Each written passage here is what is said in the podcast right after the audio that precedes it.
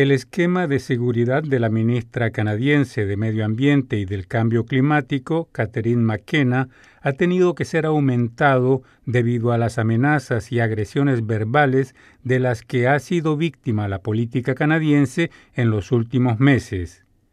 Estas amenazas proferidas antes en línea contra políticos, hombres y mujeres, pero sobre todo contra mujeres, han hecho ya correr mucha tinta en un momento preelectoral en el que el tema de los cambios climáticos suscita grandes tensiones, la ministra McKenna afirma que todo el odio político al que antes se le daba libre curso de forma anónima en Internet se ha traducido ahora cada vez más en ataques personales y a rostro descubierto. Desde hace cierto tiempo ya, la ministra fue bautizada como la Barbie del clima, y de hecho en el Parlamento de Ottawa, Jerry Ritz, un diputado conservador, la llamó por el mismo nombre en 2017.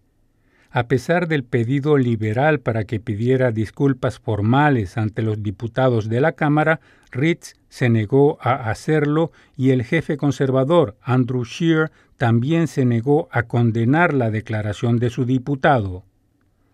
Ahora, ese sobrenombre que Ritz y Rebel Media, una organización de extrema derecha, le han dado, ha ganado la calle, dice Catherine McKenna.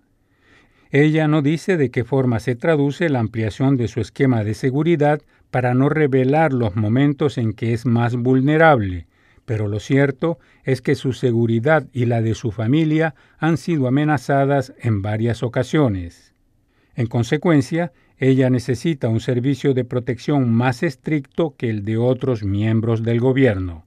Más detalles en nuestro reportaje.